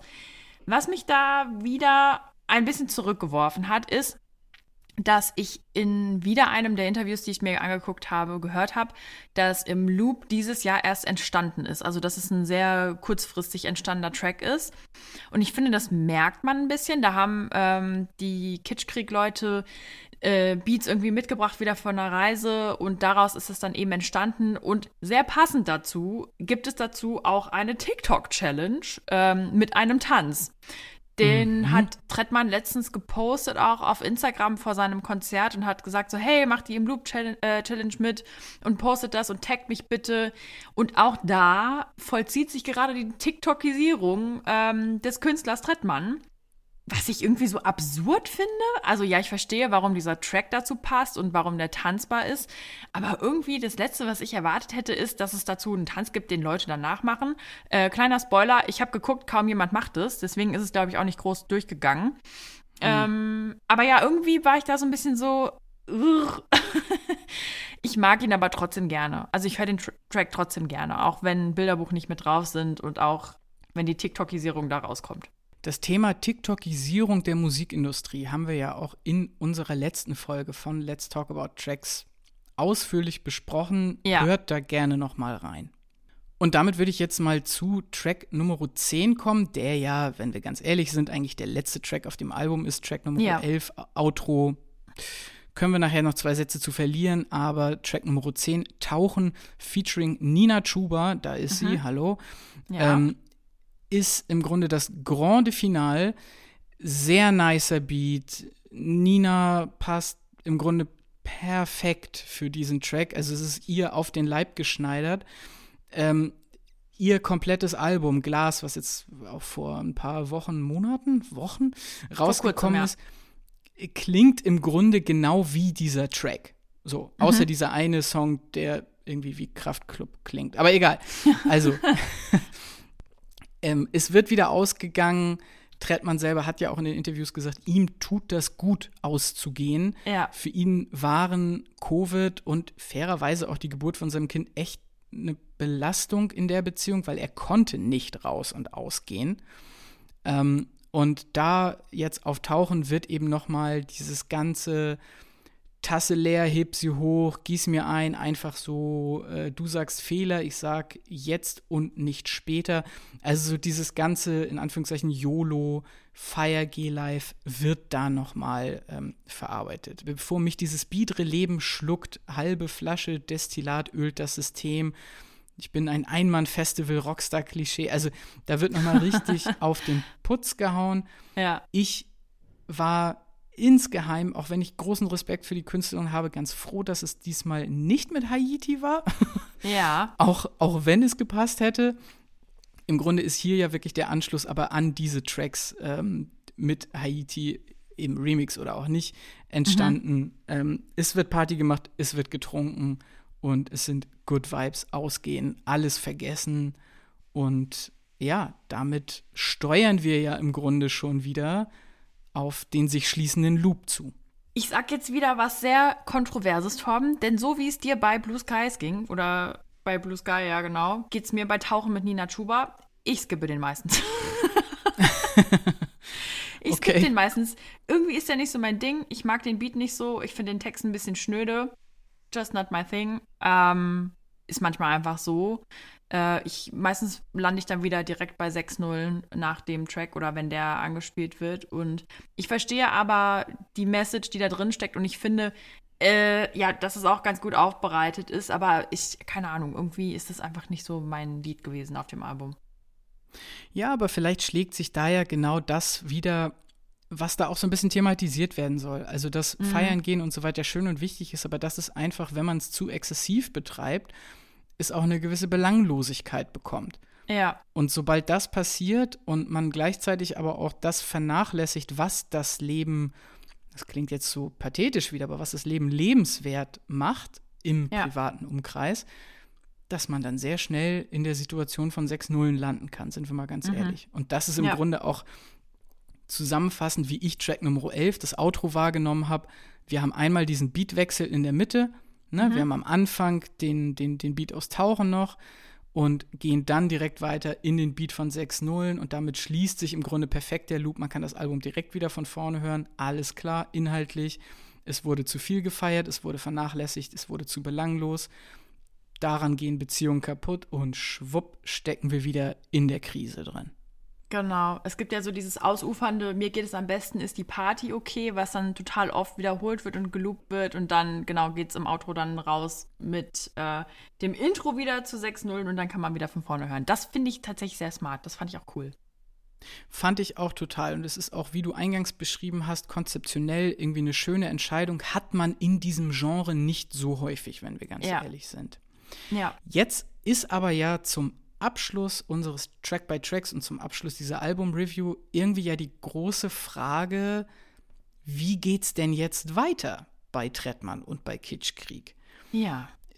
Ich muss sagen, dass ich schon sehr gespannt drauf bin, was da kommen könnte. Ich könnte mir bei Trettmann vorstellen, dass es entweder so wie bei Drake in eine noch dancigere Ecke geht, dass Trettmann vielleicht anfängt mit House auch so ein bisschen mhm. rum zu experimentieren. UK Garage ist im Moment ja auch ultra angesagt. Ja. Oder dass wenn, ja, also das wäre, sag ich mal, der, der positive Vibe. Wenn es jetzt in die negative Richtung geht, dann würde ich ganz klar sagen, könnte es auch in eine Akustikrichtung aller XXX Tentation gehen. Ja, also so Emo-Rap meinst du? Mhm. Mhm. Ja, ist schon möglich. Das ist eine gute Frage. Also ich bin tatsächlich auch eher, ähm, ja, so. Also bei, bei Kitschkrieg, die haben ja schon angekündigt, dass sie im Mai ein neues Producer-Album releasen. Ähm, und das, also es gab auch schon eine Single-Auskopplung ähm, namens Baby mit Arts aus East London, die waren irgendwie total viel unterwegs, haben super viele Sachen eingesammelt und sich inspirieren lassen. Also da kommt auf jeden Fall was Neues. Bei Trettmann, ey, keine Ahnung, ich kann es mir gar nicht vorstellen. Ich, vielleicht wäre es auch wieder so der Reggae-Train, I don't know, zusammen mhm. mit Megalo. Fände ich auch okay. Also wir, wir, erinnern uns an diverse Partys, wo wir zusammen Landgang gehört haben. Voll. ähm, Sehr guter Also Track. sowas fände ich auch ganz cool. Aber ansonsten bin ich einfach offen für die Überraschung und bin mal gespannt, was da noch so kommt. Also er ist ja scheinbar schon am Arbeiten dran. Ähm, ja, und äh, ich, ich finde es aber interessant, was du gesagt hast, also was du dir vorstellen könntest, das könnte durchaus passen, ja. Bei der neuen Kitschkriegs-Single äh, Baby muss ich ja gestehen und keine Sorge, wir werden noch ein positiveres Ende für diese Episode finden, aber ey, das ist dasselbe nur auf Englisch. also ja. da hätte ich mir noch mal so ein bisschen mehr Innovation gewünscht, ehrlich gesagt. Aber ja, vielleicht bekommen wir das dann ja tatsächlich bei Trettmann bei den neuen Sachen. Ja, also ich muss auch sagen, das Konglomerat aus Kitschkrieg und Trettmann hat schon wunderbar funktioniert, aber persönlich trägt für mich Trettmann mehr als Kitschkrieg. So, also ich hänge mehr an Trettmann als an Kitschkrieg. Wie gesagt, ich fand das Producer-Album, das erste, auch nicht so gut. Äh, das ist bei mir auch nicht so hängen geblieben. Deswegen, ähm, ich schaue mir den Weg von beiden an, aber vielleicht tritt man zu 60 Prozent mehr. Und dann würden wir jetzt quasi schon zu 60 Prozent zusagen, dass wenn dann das neue Album kommt, wir auch dazu eine Review machen werden bei Let's Talk About Tracks.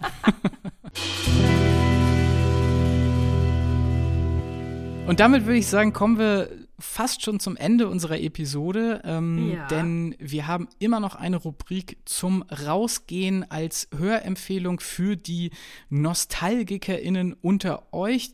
Auch Nadine und ich sind da ja Nostalgiker. Die Rubrik heute vor zehn Jahren. Also im Zeitraum, sag ich mal, April vor zehn Jahren. Was war ein Signature-Album, was da rausgekommen ist? Nadine, du hast mich äh, mit Schwung draufgestoßen, was da in Frage kommen könnte. Und ich finde es total genial. Es ist Bring Me the Horizon mit Sempiternal. Ja. Wir haben die Kategorie auch schon ewig nicht mehr gemacht. Deswegen, ich habe mich richtig gefreut, mal wieder zu dingen, weil so viel Auswahl war. ähm, genau, ja, es war Bring Me the Horizon. Nochmal kurzer Recap äh, zur Historie von mir und Bring Me the Horizon. Ich habe mit 15 die richtig krass gepumpt. Ähm, das war so die Zeit, wo ich auch, ich glaube, das war mein erstes Konzert, wo ich dann morgens nochmal extra beim Piercer war, weil man da ja nicht ungepierst hingehen konnte. Ähm, Natürlich. Lol. ähm, und da waren sie aber noch wesentlich härter unterwegs. Und auf Sempiternal, ich habe es mir vorhin auch nochmal angehört, merkt man auf jeden Fall schon so die Wandlung, die sie vollzogen haben, eben weg von diesem super harten Grindcore will ich schon fast sagen, eher Richtung Screamo oder Metalcore. Oder wie würdest du das beschreiben? Also ich würde sagen, dass für mich Sempiternal eigentlich das Peak-Album ist ja. von Bring Me the Horizon. Ganz mhm. ketzerisch gesagt, ich würde sagen, da haben sie gepiekt. Ja. So, und ich würde auch sagen, dass zu dem Zeitpunkt, also 2013, dass da im Grunde diese Art von Metalcore gepiekt hat. Also ja da wurde zwar ordentlich brachial ähm, auf den Instrumenten rumgearbeitet, gleichzeitig wurden aber eben schon, wurde mit krassen Melodien gearbeitet, mit Chören, mit sehr viel elektronischen Mitteln einfach. Ähm, Tracks wie Shadow Mooses, Sleepwalking, Can ja. You Feel My Heart, das sind diese riesigen Stadionnummern, wenn man mal ganz ja. ehrlich ist. Die wurden auch so sagen, krass gestreamt, ne? Also so ja, viele Streams, Alter. irre, wirklich. Und deswegen ist das für mich eigentlich das Peak Bring Me the Horizon Album und auch das, was ich, also wo ich glaube, was sie zu den Headlinern auf den Festivals dann gemacht hat. Ja, kann ich durchaus nachvollziehen. Meine Lieblingsband macht ja so ähnliche Musik und als ich jetzt nochmal gehört habe, dachte ich so krass, ich weiß jetzt schon, warum ich die mag, weil es einfach unfassbar melodiös geworden ist. Total, auf jeden Fall. Und ja. ähm, ich finde auch, dass, und da schließt sich jetzt wiederum bei mir der Kreis zu Brutus, was dem Ganzen ja auch inne ist, ist eine sehr große Dramatik. So. Ja. Und das ist einfach, und Drama da aber tatsächlich wirklich im, äh, im, im künstlerischen Sinne, also das Drama, das Schauspiel sozusagen, die große mhm. Geste sozusagen, das hat dieses Album auf jeden Fall. Ja. Ne, wenn man jetzt hier mal, kleiner Fun Fact zum, äh, am Rande, der, der Albumtitel leitet sich von dem lateinischen Wort sempiternus ab, das sich ja. wiederum aus semper, immer, und eternus, ewig zusammensetzt. Also immer und ewig. So, das mhm. ist doch wirklich die große Geste schlechthin, die da irgendwie reinfällt. Und ähm, wie gesagt, ja. also die soundtechnischen Entwicklungen, du hast es beschrieben, es ist melodiöser, äh, es ist irgendwie größer alles das finde ich beschreibt sich äh, oder das finde ich fast ganz gut zusammen, wie Sempiternal von Bring Me the Horizon funktioniert und alles, was danach gekommen ist, hat versucht, finde ich, von denen das zu imitieren. Mhm. Sie sind da aber nicht mehr so rangekommen. Ich bin auch bei denen wirklich gespannt, wie die Reise weitergehen wird. Das letzte Album war ja sehr, sehr elektronisch. Ja. Mhm ich bin noch optimistisch, dass da noch spannendere Musik um die Ecke kommen wird. Aber ja, für euch auf ja. jeden Fall nochmal der Tipp. Sempiternal nochmal anhören von Bring Me the Horizon. Ich bin auch überrascht, dass die sich so lange gehalten haben, weil als Bring Me the Horizon angefangen haben, beziehungsweise als sie bekannt geworden sind, wie gesagt vor 16 Jahren, da haben die sehr spezielle Musik gemacht, die meines Erachtens nach nicht massentauglich war. Also da wurde wirklich nur gegrölt und geschrien, ähm, was natürlich den Zeitpunkt damals sehr gut getroffen hat. Also ne, das Gefühl, was damals so vorgeherrscht hat, auch dank MySpace und so weiter. Und dass sie es irgendwie geschafft haben, sich so lange zu halten, ist echt krass. Aber äh, ja, mir geht's auch so. Ich bin gespannt, was da noch kommen könnte. Und mit dieser Spannung entlassen wir euch jetzt, würde ich mal sagen, aus dieser Folge von Let's Talk About Tracks. Ähm, ich werde noch mal einen kleinen Ausblick geben auf die nächste Folge, die wir produzieren werden. Ja. Da werde ich tatsächlich ähm, wahrscheinlich relativ spannende Geschichten im Gepäck haben. Ich werde nämlich in den nächsten Wochen mich aufmachen nach Südafrika, um yes. äh, mit meiner Freundin das Africa Burn Festival zu besuchen. Ähm, Aufregend. Nadine, es ist super aufregend und es ist ja im Grunde genau das Anti-Festival für dich, denn also, wenn du schon keinen Bock auf Zelten hast, dann hast du sicherlich auch keinen Bock, mitten irgendwo in der Wüste zu zelten.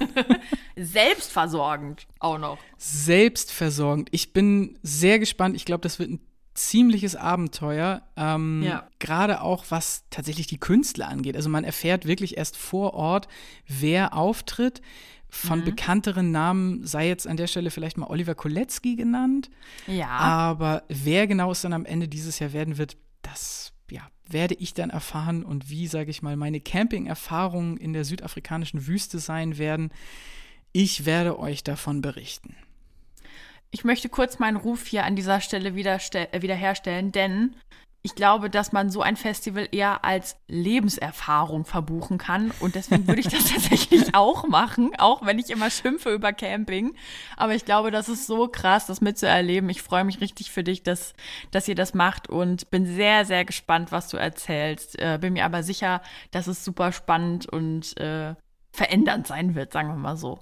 Veränderndes steht äh, bei dir jetzt nicht unbedingt an, aber auch du wirst wahrscheinlich in der nächsten Folge dann von der Holy Trinity oder Holy Duality, je nachdem, auf jeden Fall, du wirst ja auch große Konzerte besucht haben, ja. ähm, voraussichtlich, und äh, die Live-Erfahrungen dann mit uns teilen. Also da freut, könnt ihr euch schon mal drauf freuen, auf eine Folge, in der es ja, um ein neues spannendes Album gehen wird, aber auch wieder um sehr viel Live-Talk.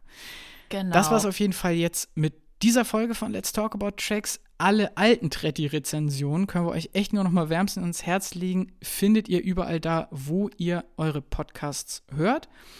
Let's Talk About Tracks könnt ihr sehr gerne auch als Podcast abonnieren. Abos bei den Podcasts wie immer ja kostenlos, wisst ihr und wir freuen uns total über Feedback.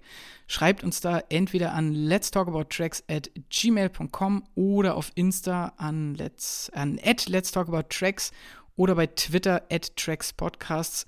Und natürlich sind Nadine und ich auch auf diesen Social Media Plattformen unterwegs und haben unsere DMs offen. Oder ihr könnt, wie gesagt, auch gerne die neuen Funktionen nutzen, die bei Spotify jetzt eingeführt worden sind. Wir machen euch da ein Feld auf, das nennt sich, wie gefällt dir diese Folge? Deswegen lasst uns gerne wissen, was ihr sagt. Und damit verabschieden wir uns jetzt und hören uns beim nächsten Mal wieder. Wann genau das sein wird, wird tendenziell eine Überraschung, aber wir freuen uns, wenn ihr wieder mit dabei seid. Tschüss. Yes. Danke euch. Bis bald. Tschüss.